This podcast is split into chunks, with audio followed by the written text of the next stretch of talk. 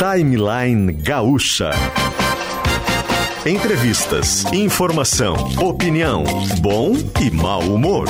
Parceria Iguatemi Porto Alegre e KTO.com.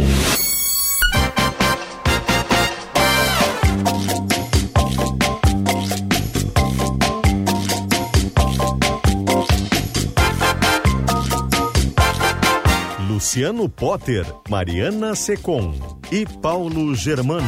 10 horas e 9 minutos em Porto Alegre. Estamos no dia 12 de julho de 2023. Chove na capital do Rio Grande do Sul e a temperatura agora não é um dia gelado, não é um dia de inverno pesado, né? A temperatura agora é de 17 graus. Aliás, daqui a pouquinho vai ter o Cléo aqui contando pra gente onde tá a chuva, né? Onde tá esse ciclone, enfim, se ele tá chegando forte no Rio Grande do Sul como estava prometido, enfim. Tem informações com o Cléo com daqui a pouquinho. Agora tem KTO para colocar uma pitada mais de emoção no jogo que vem por aí. Te registra na KTO e te diverte. Vila Molusco e Guatemi traga os pequenos para uma aventura mágica no fundo do mar até 6 de setembro na Praça Érico Veríssimo, iguatemiportoalegre.com.br para saber mais. Também com a gente Cadeirode Imobiliário para Inquietos. Quer qualidade na hora de construir ou reformar? Espaços planejados práticos do jeito que você precisa é contratar uma arquiteta ou um arquiteto que o seu desejo vira realidade. É a campanha do Conselho de Arquitetura e Urbanismo do Rio Grande do Sul, CAURS. Clínica Alphaman, sexo é saúde. Recupere a confiança e o prazer. Responsabilidade técnica Cris Greco, CRM 34952. Mês das construtoras Conag. As melhores oportunidades do mercado de alto padrão. Stock Center, preço baixo com um toque a mais. Agente Mundo Jazz com o Cal RS. Bom dia, Mari, tudo bem? Bom dia, Potter. Bom dia a todos os ouvintes. A gente está com um programa cheio, tem convidado, tem reportagem especial, mas de olho, é claro, nesse ciclone que está sobre o Rio Grande do Sul. Na madrugada, eu estava no Gaúcha hoje, chegaram muitos relatos de queda de granizo, principalmente em municípios do Vale do Rio Pardo. Sobradinho foi uma cidade bastante atingida, duas mil residências foram danificadas.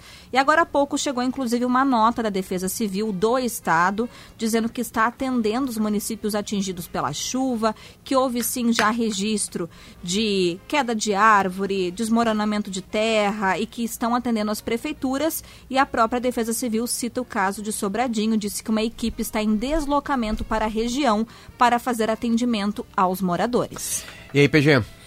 Bom dia. Oi, Potter, bom dia aos nossos ouvintes. Outra expectativa aí, né, que está se aguardando uh, relacionada ao mau tempo é sobre o jogo do Grêmio, né? Hoje à noite contra o Bahia na Arena, o prefeito Sebastião Melo pediu, né, que a partida seja adiada. Ele argumentou para a Federação Gaúcha de Futebol, para a CBF, uma série de riscos, né, que trariam ao deslocamento de milhares e milhares de pessoas que vão para aquela região ali da Arena, mas por enquanto não tem nada definido ainda ao longo do dia, acho que até às três da tarde a, a CBF, a Federação Gaúcha de Futebol, deve se manifestar aí para ter uma decisão em relação ao jogo do Grêmio. Por enquanto, ele está mantido. Né? Vamos ver até quando. Eduardo Poridori, mudamos o jazz, por favor. Humberto Treze, seja bem-vindo. Como é que Opa, tá? Tudo bem? Bom dia. Não tão bom dia, né? Pois é, um dia estranho. Horrível né? aí fora, mas tudo bem. Um dia estranho. Qual é a treta? Como se fala nas Cara, linguagens treta, de bar? A gente descobriu que os bicheiros gaúchos têm concorrência. Tá? Que loucura. E os agiotas gaúchos também têm concorrência. Concorrência colombiana. Que a gente até não sabia, na nossa vã ignorância, né? Num crime, aí... claro, organizado. Sim. Absolutamente Ó, organizado. Absolutamente. A gente está batendo nisso faz uns 15 dias. Né? A gente começou com uma dica que eu recebi de um, de um sujeito de canoas. Ó, oh, tem um pessoal com uma jogatina estranha aí e tal. Aí eu recebi, falei pro, pro pessoal do grupo de investigação né? Que a RBS tem um grupo de investigação aí. E, e aí o Diego Araújo, nosso editor, uh, disse: te, te, te toca para isso aí. E aí a gente conseguiu flagrar o Ronaldo Bernardi, nosso grande fotógrafo Ronaldo Bernardi, e eu junto também, conseguimos flagrar várias modalidades de, jo de jogatina uh, clandestina, eles, eles fazendo na rua, vendendo bilhetes e tal, concorrendo com as lotéricas, concorrendo tudo, só que eles não pagam imposto nenhum, né? A diferença é essa. Isso na não rua, né, Na rua, fazem sorteio na rua, Vendem entregam prêmio na rua, na rua, na frente das pessoas, é, cartelas na rua e tal. Bom, isso colombianos é a parte mais inofensiva, vamos dizer assim, né? Que é até uma contravenção, mas que soa a lavagem de dinheiro. Aí, depois disso, do lado desses locais, a gente viu que também tinha colombianos distribuindo cartõezinhos. Uh, pegue dinheiro, você que está endividado e tal. Aí pegamos vários desses cartões, e aí eu sentei num estúdio aqui da Gaúcha e comecei a ligar para eles e gravar. E eles oferecendo dinheiro, agiotagem na cara, juro de 20% e tal. Juro de 20%. Tudo meio junto Juro de Treze. 20% ao mês. Você sabe quanto é que é a legalidade do negócio? O- é, é 20. A Jane, que estava aí ontem, até confirmou. É 24% ao ano.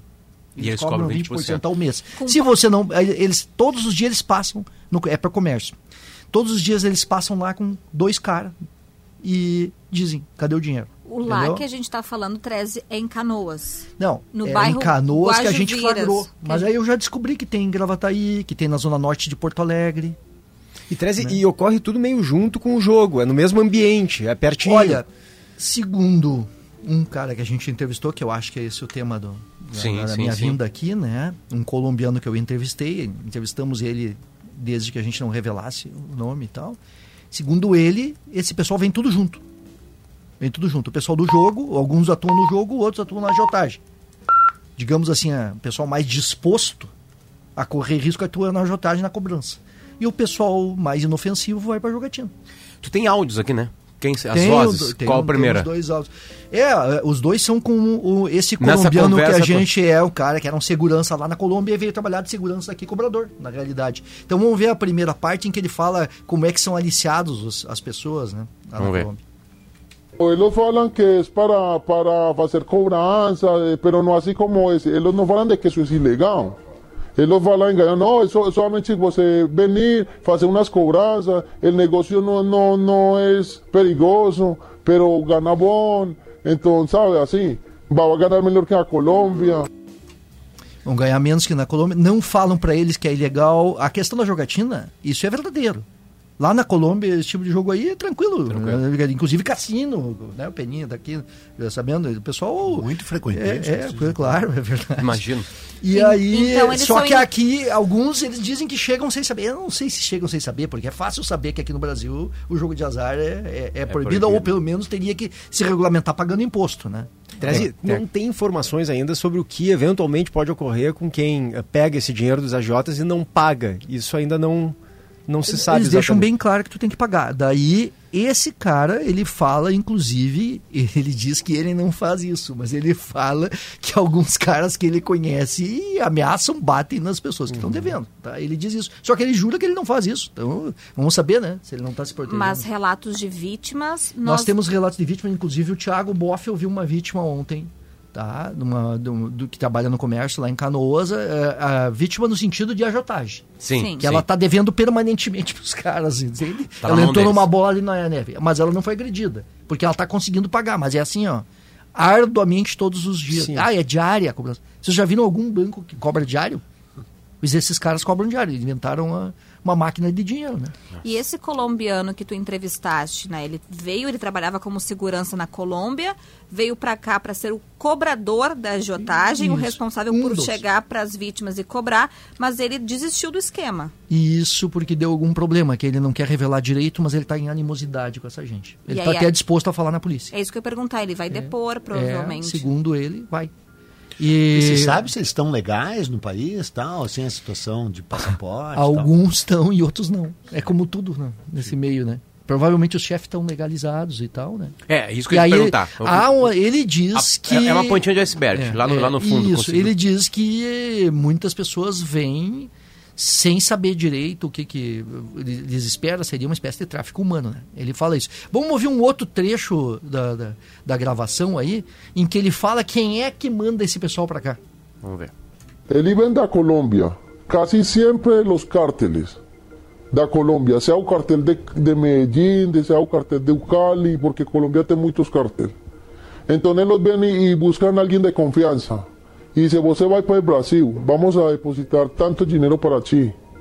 E você me responde a mim por 10%, el outro dia já você mire que faz, já contrata funcionários, eu não te conosco, você não me conhece.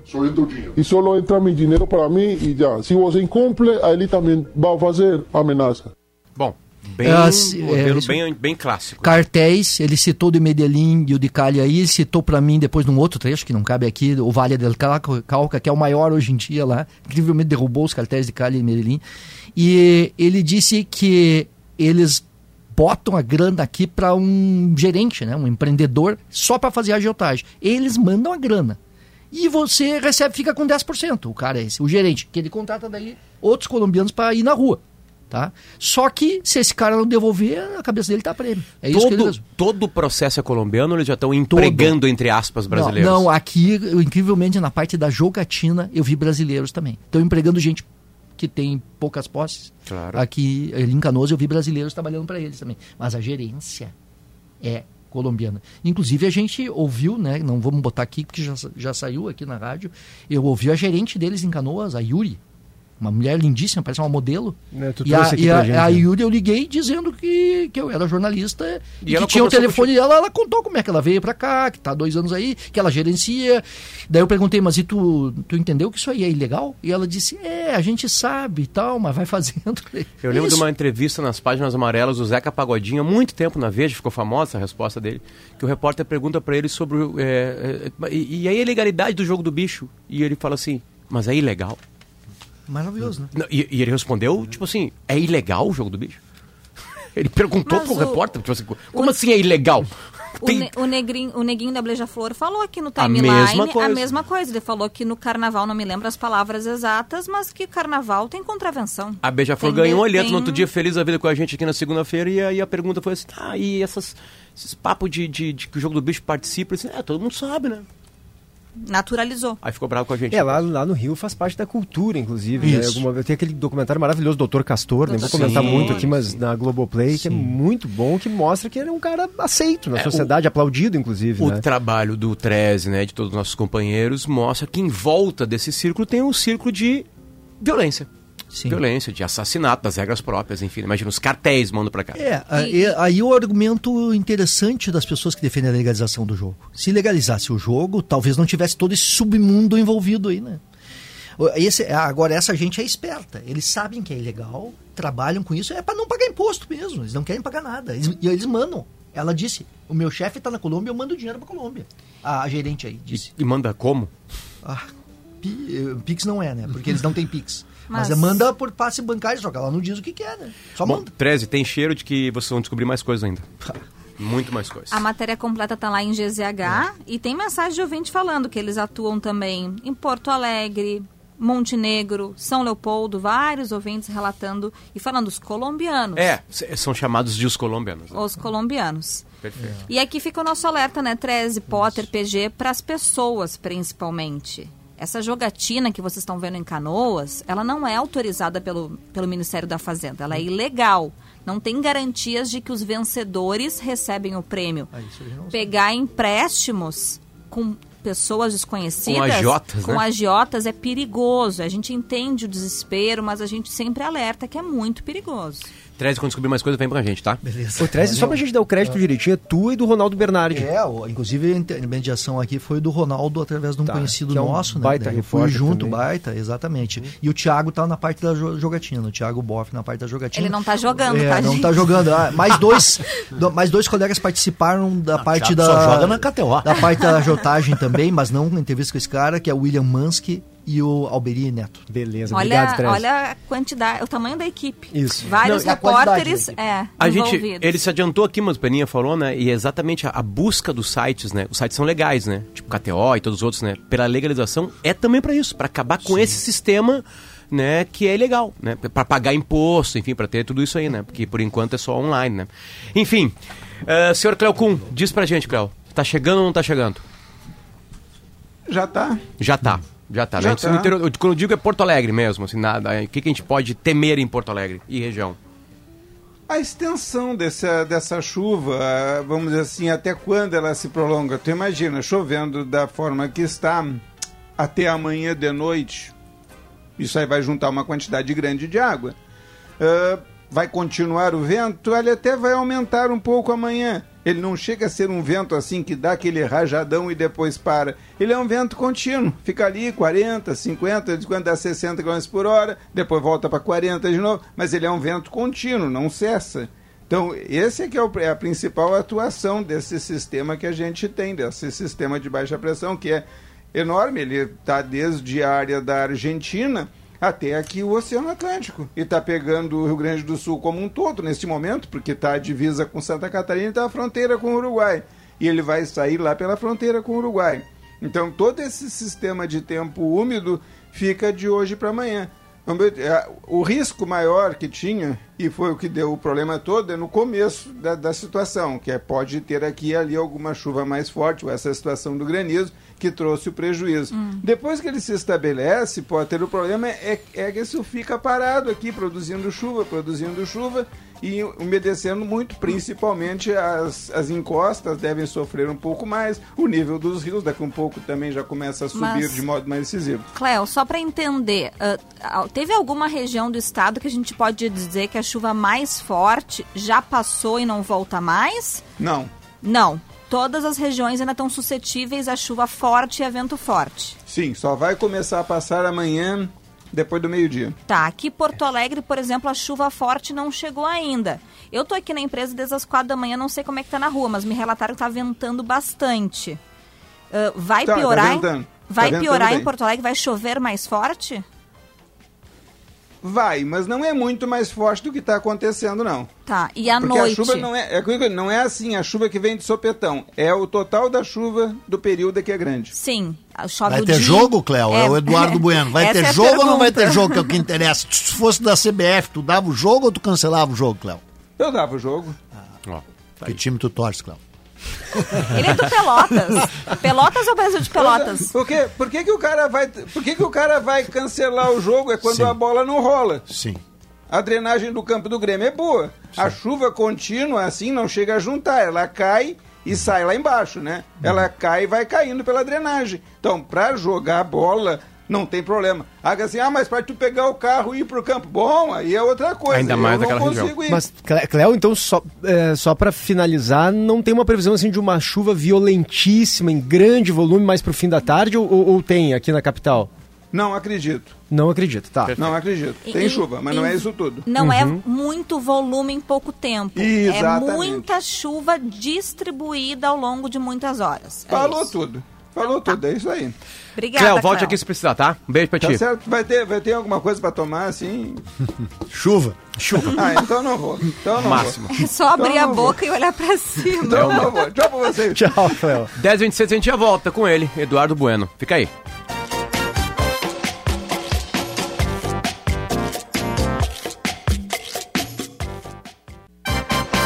Volta com o Timeline, são 10 horas e 30 minutinhos. O Timeline volta junto com Vila Molusco e Guatemi. Traga os pequenos para uma aventura mágica no fundo do mar até 6 de setembro. Praça Érico Veríssimo. Também com a gente, KTO, onde a diversão acontece. É uma pitada mais de emoção no jogo que vem por aí. Te registra na KTO.com e te diverte. Segundo o Cleocum, não vai ter uma forte chuva em Porto Alegre que não atrapalhará o jogo do Grêmio. Ele disse certo, o jogo do Grêmio. A ida pro Maitá, ela é complicada. Seria complicado de qualquer maneira, né? Pelo volume de pessoas, mas enfim, sempre é difícil chegar, né? É, com chuva no Beira Rio e na Arena.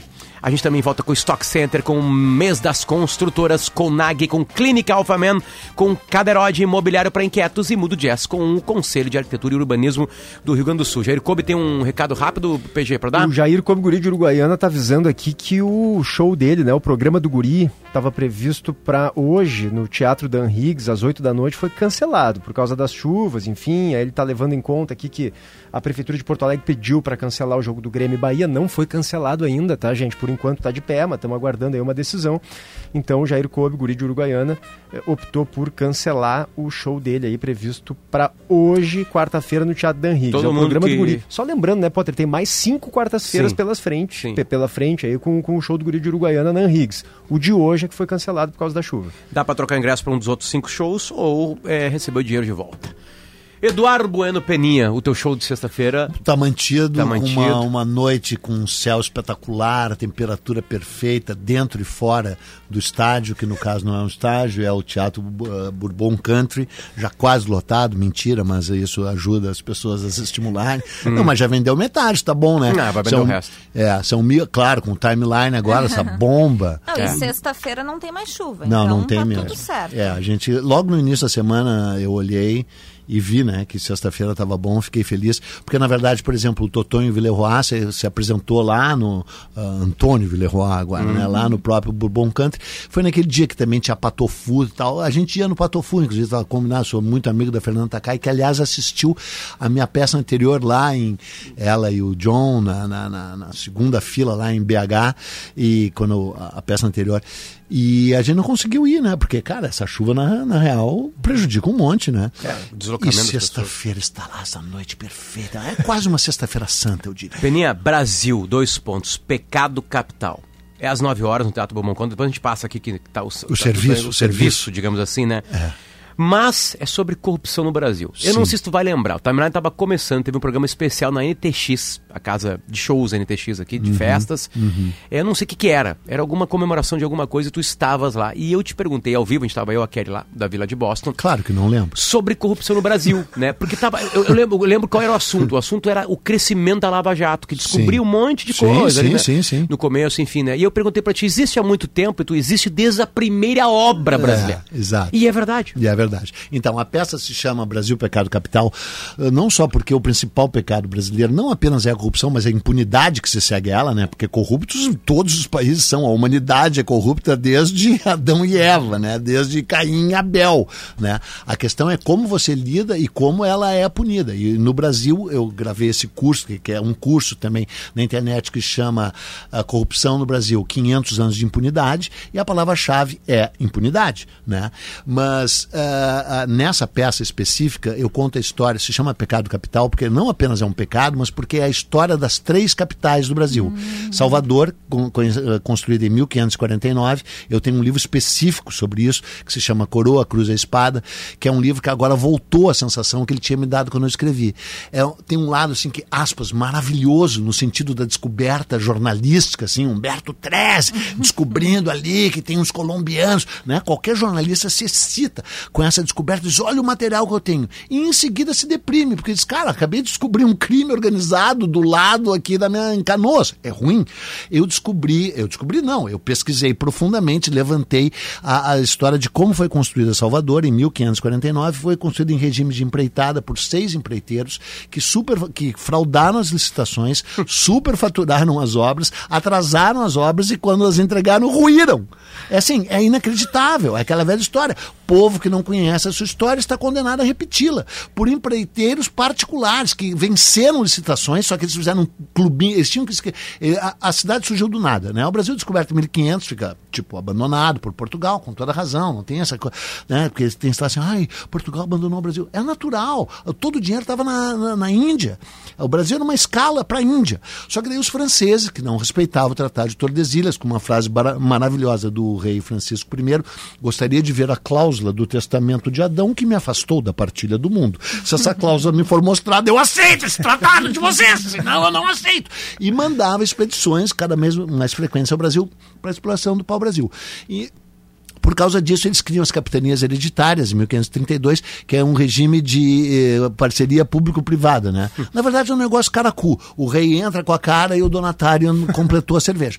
Aí, obviamente, não deu certo, né? Porque o governo não deu nada do que tinha prometido. Os empreiteiros, os empresários, no caso, os donatários, investiram todo o dinheiro deles, muitos perderam a vida, inclusive, e o sistema faliu em 1548. E Portugal percebeu que se não investisse dinheiro do Tesouro Régio, se não ocupasse o Brasil oficialmente, se não trouxesse todo o aparelho institucional pro Brasil e ocupasse o Brasil, ia perdê-lo para os franceses. E a gente falaria francês. Então, e, é, e não tomamos banho também. E aí não pode mais fazer esse tipo de piada? Ora, ora, Não, acho que ora. do banho ainda pode. É, banho Tem mais ainda uns pode. dois anos pra poder fazer piada do Exato. banho. E aí criaram uma capital, do nada, em Salvador, do nada. Eles escolheram um lugar do vazio igual Brasília e construíram uma capital. E em Portugal, nessa época, se faziam obras por regime de empreitada. Os empreiteiros, era lançada uma licitação em asta pública e se davam envelopes lacrados com o lance. A questão é que eles combinavam o lance antes e aí quatro ou cinco pretextos davam um lance altíssimo e um dava um lance que era o dobro do preço, mas que era o menor lance e ganhava. Então foi assim, ganhou Pedro Carvalhais, ganhou a Muralha. Sim, o Miguel lá. de Arruda a, ganhou... A, a, é. a, focatura era 100 reais. Isso. Era o preço que daria isso, real. Isso. Aí vários, eh, cinco deram 400. Milhões de reais. E aí, assim. e, e aí e um, deu, um deu 800. 200 reais e pronto, e ganhou. Deu. E foi assim, e tudo em conluio com um desembargador corrupto, porque as origens da corrupção ibérica estão todas ligadas ao judiciário. Eu não creio que seja o momento de falar mal do judiciário no Brasil hoje, agora. Não é o meu projeto, não é o meu plano. Mas se você estudar a história do judiciário ibérico na, na, na, na Península Ibérica e no Brasil, e como ele foi transplantado, porque aí com esse governo veio todo o aparato institucional e burocrático. Veio um monte de funcionário público, mais do que o dobro do que precisava. Veio todo o judiciário e veio a fazenda, veio o fisco, veio a fazenda Que e ano? veio o executivo. 1549. Eles, eles saem de Salvador, se sabe o dia, se saem da, de, de- de Lisboa no dia 17 de dezembro de 1500, eh, 1548 e chegam na Bahia no dia 29 de março de 1549. E aí a pessoa pergunta: como é que você sabe tanta data? Eu não sei, eu invento, vocês não sabem porra nenhuma, É, qualquer eu tô data. aceitando todos- todas até agora. Exatamente. E são todas verdadeiras, evidentemente. Para fazer essa piada tem que saber a data. E se sabe a data, se sabe o dia da semana. Eles chegaram numa terça-feira, porque ainda mais. Porque as pessoas dizem assim: ficou muito mais fácil mentir com a internet. É verdade, ficou. Só que ficou muito mais difícil também. Porque se eu disser aqui que dia foi, O você entra no calendário ali, o cara te derruba, porque tem ali o tal super calendário. Qualquer dia do, de qualquer ano tem o dia da Tá, semana que então, foi. o link, O link. o link com hoje é absolutamente real. Não, porque é assim, tá- é, é o- então- exatamente então, o mesmo é- crime. É, exatamente. E é isso que eu queria dizer, porque eu estou chamando de uma comédia para chorar. Eu espero que as pessoas riam durante o espetáculo, comecem a rir de nervosas e ao final do espetáculo estejam chorando, chorando, porque é isso que eu quero dizer. Quando eu escrevi esse livro, que faz anos, A Coroa, a Cruz e a Espada, eu senti essa vibração, olha, aquilo, olha, olha, olha o que está vindo. Porque, então, esse, esse desembargador que se tornou a maior autoridade judicial do Brasil, que é o personagem que eu represento, eu represento, são três capitais, eu represento três personagens. Tu primeira- interpreta os personagens. na- interpreta os na personagens. Uhum. feliz da vida, roubando, roubando, roubando. Tu é um corrupto. Eu sou um corrupto. Três, no Aliás, caso. eu sou na vida real, Três né? Então foi corruptos. muito fácil pra mim. As pessoas, tu é ator? Eu digo, não, vou fazer o meu próprio papel, um corrupto. e aí o, o, o desembargador Pedro Borges era a, Ele o é ouvidor. português. Ele é português. Ele tinha sido encarregado da fiscalização da, da construção de um aqueduto em Elvas, em Portugal, em 1543. E ele desviou metade da verba do aqueduto. E ele foi alvo de uma comissão parlamentar de inquérito que foi instaurada no dia 30 de abril de 1543. E aí ele era corregedor de justiça e conseguiu ser promovido a desembargador e adquiriu um foro privilegiado. Então não podia ser julgado a não ser num desembargo do passo. E aí foi condenado a devolver metade do dinheiro em 1547 e condenado a nunca mais eh, desempenhar um cargo público em Portugal. Mas o Brasil não é Portugal. Daí ele virou o primeiro-ministro da Justiça do Brasil. Porque ele era o ouvidor geral, ele era o ouvidor geral que era o mais alta instância. ele era assim, uma espécie de Alexandre trágica. o Grande de Moraes, assim. Ele podia mandar prender, ele podia ah, bloquear o WhatsApp, ele podia fazer o que Tá ele sendo quisesse. gravado, tá sendo gravado, Sim, sim, sim, corte, sim. Tô- nesse caso estou elogiando. Tô quase apaixonado pelo Aliás, careca. Vou quem beijar aquele quiser careca. ver o Peninha, É. vai lá Tá. no YouTube de É, GZH. ele quase morreu agora aqui. Ele ficou vermelho, ele quase morreu. Não, mas é que. Bom, então nosso primeiro ministro da Justiça então, fez uma exato, em Era um Portugal. corrupto e, e só se descobriu que ele era corrupto. Claro, se descobriu, porque, porque teve essa comissão parlamentar de inquérito, que é o seguinte: em 1926 saiu no Brasil um livro chamado História Monumental da Colonização Portuguesa do Brasil, que é um livro de 70 centímetros de altura por 35 centímetros de largura, em três volumes, gigante, patrocinado pelo Albino Souza Cruz, que era o dono da Souza Cruz, que morreu com 97 anos de idade sem nunca ter fumado um cigarro.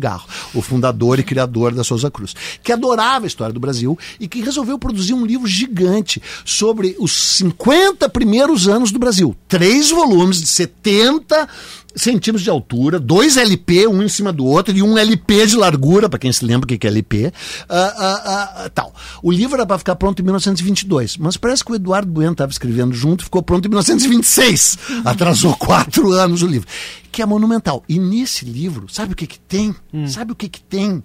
Tem a- os autos do processo da comissão parlamentar de inquérito dos vereadores de Elvas, dizendo o corregedor Pedro Borges recebeu dinheiro em sua casa sem a presença do depositário e sem a presença do fiscal de rendas. E foi condenado assim, assim, assim, assim, assim. E aí vem para o Brasil. E, isso- mas só se descobre o que ele fez no Brasil porque ele brigou com o primeiro-ministro da Tá, Fazenda. por enquanto, ele só roubou em Portugal. Ele veio pro Brasil. Por E- acaso ele roubou aqui também? Ele que, ele que comandou as licitações. Que ele que chefiou as, Salvador, as é. licitações dos seis empresários. Pedro Carvalhais, Miguel Arruda, ah, Rui Ortega. Você sabe o nome deles? O Aécio Odebrecht. Não, esse é no outro. E aí, que aliás, baiano, né? Aí, ah, a- Ca- Salvador foi capital até 1763, quando a capital se muda para o Rio de Janeiro, pra, por causa da descoberta das Minas Gerais, não sei o que. Na verdade, por causa que estava chegando escravo pra cacete. O Rio de Janeiro é a cidade que recebeu o maior número de escravos na história da humanidade, mais que Salvador. O Valongo é o cais onde nenhum país do mundo recebeu tantos escravizados quanto no Rio de Janeiro, ah, por causa das minas e tarará, e por causa do, ah, do, da- da- do- do escravismo em si, que o polo mudou, né? Não era mais o açúcar, era o ouro. Mas a cidade era minúscula, até que em 1808 o Dom João VI se muda para o Rio de Janeiro. E aí é preciso remodelar o Rio de Janeiro. E quem remodela? Empreiteiros, empresários, que, que reformam o, o aqueduto da Lapa, que fazem o palácio do governo, que fazem todas as instituições. E um dos principais corruptos se chama Plácido, Plácido Antônio Pereira de Abreu. E o Zé de Abreu botou essa semana no Twitter dele, descobri, orgulhosamente, descobri que sou o bisneto do Plácido Antônio Pereira de Abreu, que era um escroto, que era um ladrão, que era um cara repugnante, que era o chefe da Real, o Sharia. O Sharia é a, dispe- a dispensa real. E o Dom João adorava, vocês sabem, galinha. Né? E aí ele confiscava todas as galinhas do Rio de Janeiro, todas, todas, todas. Ele era o chefe da dispensa geral, chamava o Sharia, a baixaria, aliás, o Sharia. E aí ele roubava todos os frangos e tarará, e aí o Dom João não conseguia comer tudo, ele revendia pelo triplo do preço no mercado negro. Depois, e aí o Dom João descobriu, ficou furioso, e ele virou amicíssimo do Dom Pedro I. E aí com o Dom Pedro I, que tinha que, eh, o Dom João cancelou a... Ele, ele era uma espécie de. De, de... Ele era um alcoviteiro. Não, sim, mas ele tipo era, assim, é, ele era o, o, o centrão. Ele era o Ele centrão. Ele é- sempre o centrão. É sempre o centrão. As pessoas me perguntam assim, é, o, aquele Marcelo Taza, fui lá no programa dele durante Sim. a independência, assim, e Peninha, desde quando que começa a corrupção no Brasil? Eu digo, olha, quando o Cabral chegou, tinha um monte de indígenas eh, pelados e depilados na praia, né? O, o, o Pero Vaz de Peninha, aliás, o Pero Vaz de Caminha descreve as, as mulheres desnudas e depiladas e os homens, tal, bababá, poderosíssimos homens. E aí o do lado tinha uns seis ou sete caras de terno e gravata. E o Cabral perguntou pro Caminha quem são aqueles caras. E o Caminha respondeu: o Centrão. O Centrão, o Centrão já estava em Porto Seguro antes da chegada do Cabral. Tá, olha só. Tu estava no Rio de Janeiro e tu voltou para as praias. Então, ah, o Rio de Janeiro eh, são dois personagens. É o Plácido, eu sou o Plácido eh, Antônio Pereira de Abreu, que depois da história das galinhas se uniu, porque o Dom Pedro I era um galanteador, tinha mais de mil amantes, mulheres, e, da- e- e o, o Dom João cortou a mais de mesada mil dele. é uma força de Mais de expressão. mil, mais de mil. Assim, tipo, a- o, se sabe o nome de 180 dessas, né? Ele transou com viúva, transou com desquitada, transou com freira, transou com menor de idade, maior de idade, com todas as, eh, assim, todas as cores, raças, né? Não tinha preconceito de cor, raça, idade, papapá, mas não tinha etarismo, né? Não tinha capacitismo, tá? Hoje- hoje eu traço. hoje ele seria cancelado. Sim, hoje ele seria cancelado. Ou um criminoso. Exato. E aí, só que ele era o príncipe e virou imperador. E aí, quem arrumava as mulheres para ele, basicamente. Não que ele precisasse, é que ele não tinha tempo, ele, ele con- conquistava qualquer um, mas ele tinha dois agenciadores, dois ali, que era o Chalaça, tu conhecido, Famoso, famoso, que escreveu com ele a Constituição, a primeira Constituição brasileira foi escrita pelo Dom Pedro, e pelo Chalaça, e o Plácido Pereira de Abreu. Só que daí o Dom, o Dom João cancelou a, a mesada dele, porque ele gastava toda a mesada com mulher, com farra, tal, bababá, né? Inclusive, sabe onde é que ele conheceu o Chalaça? Ele conheceu o Chalaça na Taberna da Corneta, na Rua das Violas. A Corneta era uma mulher que tinha uma voz tão alta que ela a, a, do- a tia Carmen, assim, era a dona do puteiro ali. E o, não, fala pode dizer, tá, do dono do estabelecimento. E aí o Chalaça era o segurança! O segurança! Ele, conhe, ele ficou amigo do segurança do É tipo puteiro. matéria do 13, agora que E tava falando com segurança. O O colombiano segurança segurança. É. escreveu a Constituição. Exatamente. E sabe por quê, né? Porque, porque ele proclamou a independência em 1822, o Dom Dom Pedro, e aí convocaram a Assembleia Constituinte. A Assembleia Constituinte ficou reunida todo ano de 1823 para fazer a primeira Constituição brasileira, e no dia 12 de novembro de 1823, que vai fazer 200 anos agora, e vocês ignorantemente Não, não sabemos. sabem, foi a noite da agonia, quando Dom Pedro mandou invadir a Assembleia Constituinte com os, os soldados com as baionetas caladas, destituiu a Constituinte, prendeu todos os deputados constituintes, mandou o José Bonifácio para o exílio e, em vez de promulgar, como em qualquer país civilizado, a Constituição, outorgou-a depois de mudar alguns trechos, junto com Chalaça junto com Chalaça. É esse o país que tu vive. E por tu não saber que é esse o país que tu vive, é esse o país que tu vive. Vai acabar o tempo e nós não, estamos vai acabar em o tempo, chegamos em Eu- Brasília. Eu, exato. preciso Sim, fazer uma pergunta sim, antes. A partir desse teu relato trágico e ao mesmo Sim. tempo divertido, que é uma marca tua, Sim. ah, eu, eu fico pensando numa coisa. Um- Uma das narrativas mais frequentes, Peninha, que se Hum. tem e mais disseminadas é de que os governos são corruptos no Brasil porque a sociedade Exato, é corrupta, né? Porque exato. seriam os governos um espelho da sociedade. Exato. Mas eu me lembro do Roberto Romano, que, que morreu agora há pouco. Na, na, na- na pandemia, Sim. que é um filósofo, cara Sim. muito bom. Ele Uhum. dizia o contrário. Ele dizia que não, o, o Brasil tem séculos e séculos de regimes arbitrários. Sim. E lá, Sim. aí ele menciona. E supressão da Platão educação, e supressão da informação, que- censura. E que falavam na tese do mimetismo, que é o seguinte: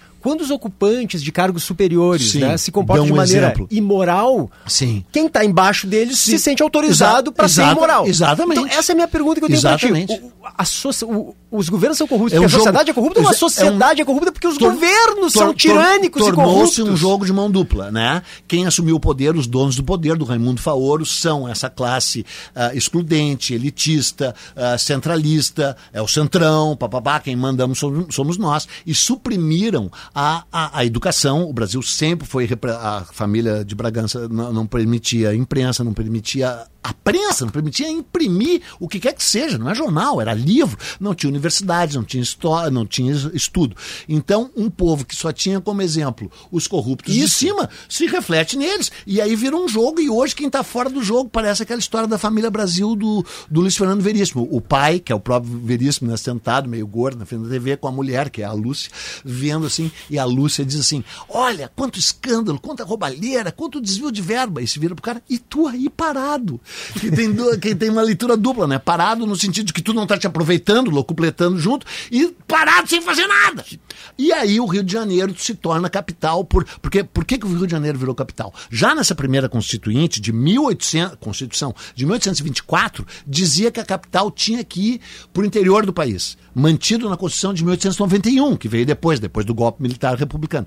E aí o que chamam de proclamação da República, um golpe militar, os caras com a mão armada destituem um regime constitucional com imperador Dom Pedro II, é um golpe, né? Com dois milicos horrorosos, o Deodoro e o Floriano, né? Que aliás fizeram dois governos desastrosos. Depois os outros assumiram o poder lá. E aí nessa Constituição já diz: temos que ocupar o interior do Brasil, o que era verdade. Mas temos que nos afastar do povo, temos que ter uma sede do governo num lugar, no desertão, que dá origem à palavra sertão, sertão quer dizer desertão, para levar a civilização pro, Tá, mas isso demora. Isso demora seis décadas. Sim, e aí o JK faz. E aí o personagem que eu sou em Brasília, só quem vê a peça vai saber que é um personagem real, muito surpreendente. Porque, cara, não ia ser que o assim, ó, JK, né, tem- cara? assim, não ia ser o Lula, é não que ia ser tem, o tem um certo charme em Brasília, né? Oscar Niemeyer, É, é. né? JK, é, aquela é, coisa toda é, assim. Enfim, é. tu destrói esse charme.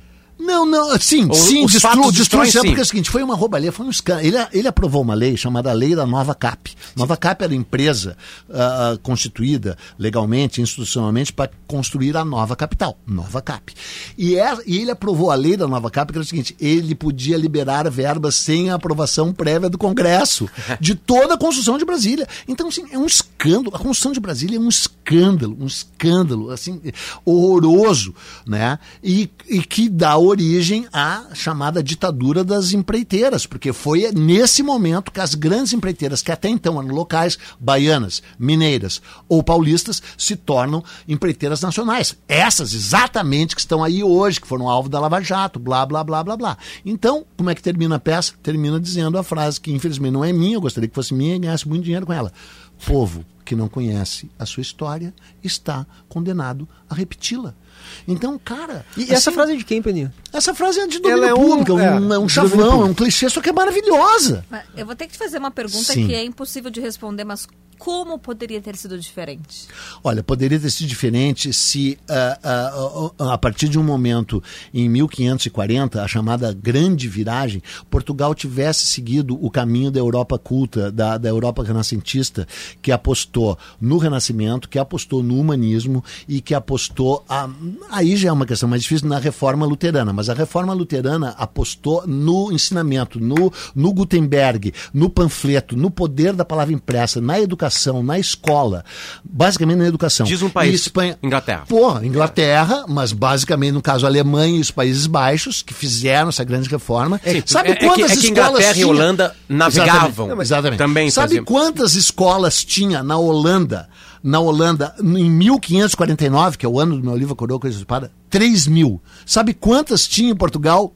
Três! E as três ligadas aos jesuítas, onde era proibido estudar. Primeiro proibiram estudar aramaico, já era meio uma língua morta, mas proibiram estudar hebraico. Aí proibiram estudar grego. Aí proibiram estudar latim, que não fosse o latim escolástico. E aí a tese dos jesuítas era o seguinte: deixa que eu leio e te conto. Porque o Lutero tinha dito: leia a Bíblia e tome as tuas próprias conclusões. Mas eu não quero entrar na questão religiosa, não Já só por entrou, causa... mas- Não, já entrei. Mas Mas, questão é o seguinte, Portugal volta, era mais. É, Tá uma é, boa não, é uma questão filosófica. Eles, o- a, a Europa civilizada, entre aspas, apostou no Erasmo de Roterdã, no Michel de Montaigne, nos grandes ah, renascentistas, humanistas do Renascimento. E Portugal e Espanha apostaram no obscurantismo da nova da, da contra-reforma. O último país a abolir a. Inquisição foi Portugal, né? Toninho? O último país que O acabou último com a Inquisição país foi Portugal. foi a Inquisição, foi Portugal. é. Né? Então é uma sociedade que cresce à margem do conhecimento, à margem da participação política, vendo os seus ah, governantes se completarem e dizendo: é assim o caminho, eu quero roubar também. Agora, as coisas podem ser modificadas na época da informação total, do conhecimento, na época de um jornalismo de verdade também, né? Cada vez mais sob ataque, né?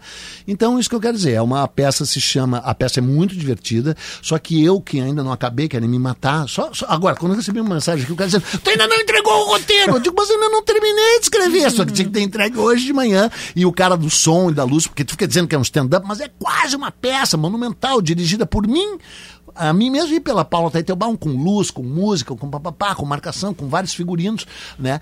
E o cara tá desesperado só porque eu não entreguei. É que tu é um atrasado. Tirando hoje. Sim. Uhu.com, né? É. Uhu.com e na biblioteca, e na biblioteca, na, na bilheteria Do do, Bourbon. Do próprio Bourbon. E agora falando sério, são 1.100 lugares e já venderam tipo 600, 700. Com essa entrevista bombástica, a gente acha que vai tal. O Sexta-feira vai estar um dia maravilhoso. Eu, eu não, eu- a decisão é não dar convites para imprensa, porque a gente não. Vocês quiserem ir vão ter que comprar e você que está me ouvindo também vai ter que comprar porque eu vivo disso e eu preciso mandar dinheiro para as Ilhas Caimã, que é onde estão toda a minha fortuna, que eu não quero mais morar nesse país imundo e corrupto. Eduardo Bueno, quando tu foca, quando tu foca nas coisas que tu ficou milhares de horas estudando, tu acerta sempre. Tá bom, obrigado. Essa é a dica. Tá bom, fica, fico nisso. Fica a dica. Tá bom. Hashtag fica a dica. é, hashtag, tá Sexta-feira todo mundo tem encontro com o Eduardo Bueno, ou o Peninha, eu prefiro o Peninha, É. né? Lá no Teatro do Bourbon Country. A peça às Aliás, nove, né? Às nove. é às nove. Tem estacionamento, é no shopping, Então, todo mundo é conhece. bom isso tu ter falado só pra encerrar, porque o Peninha vai se apresentar, entendeu? Uhum. É, uma, uma- é uma peça do Peninha, co- como Pero Borges, como Plácido Pereira de Abreu e como esse personagem que você só vai descobrir isso. Misterioso. E aí, quando termina a peça, vem o Eduardo Bueno. E aí eu tenho um discurso final que eu não sei ainda porque eu não escrevi, mas eu sei o que eu quero dizer. E que vai se basear nisso, né?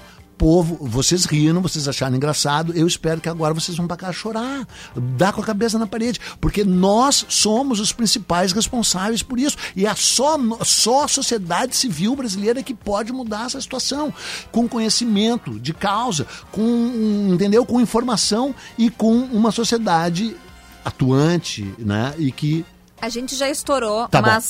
São Pedro, vai ter no São Pedro também. Vai ter no São Acho que é Pedro, no importante hospício. falar. Não, no, na- vai, ter, vai ter no Teatro São Pedro, dia, porque hoje é a, pre- é a sexta-feira, é, É a estreia. Premiere Mundial, né? Inclusive é, tem um áudio dizendo assim, é uma estreia, vai dar merda, é certo que... Tem esse áudio antes. É certo que vai dar merda. Eu não tenho, cara, eu não tenho medo E de no escrever. São Pedro é quando, Peninha? no São pra- Pedro é primeiro, o segundo, pri- um, dois e três de setembro. Tá. Então tá. E depois vai percorrer o Brasil inteiro. Boa. Quiçá o o mundo. Muito obrigado, até logo, passe bem. Te comporta. Tchau, Beijo. gente. Acabou tudo. Tchau, até PG. amanhã. Polidori, vambora. Jackson Machado na produção. Equipe técnica com a gente também. Muito obrigado. Quem tá na equipe técnica hoje?